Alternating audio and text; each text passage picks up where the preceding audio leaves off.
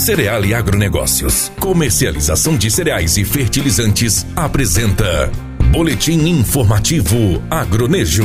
Os trabalhos nas propriedades que cultivam a piscicultura praticamente dobram neste período do ano por conta da quaresma. Muitos peixes que ainda se encontram nos tanques já foram vendidos e precisam ser entregues. Em alguma das propriedades, cada tanque chega a ter 3 mil peixes, onde ficam por cerca de um ano até ganharem o peso ideal para o abate. Os insumos usados na ração, como a soja e o milho, estão mais caros, então o piscicultor precisa de planejamento para obter lucro. De acordo com a Aquamate, Associação dos Agricultores de Mato Grosso, em 2018 a produção de peixes de tanque foi de 54.510 toneladas. Deste número, 52 mil era de espécies nativas, 2.500 de tilápia e o restante de outras espécies. Em 2019, só no período da quaresma a produção deve ser de 25 mil toneladas. A procura do pescado nessa época é 30% maior do que no restante do ano. Além disso, o preço para a venda também melhora, devido à alta demanda.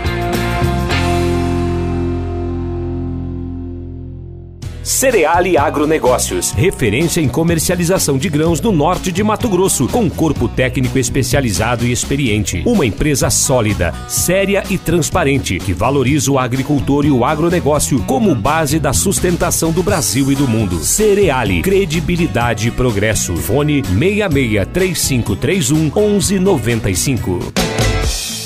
Você ouviu na 93 FM. Boletim informativo Agronejo. Apoio Cereal e Agronegócios. Comercialização de cereais e fertilizantes.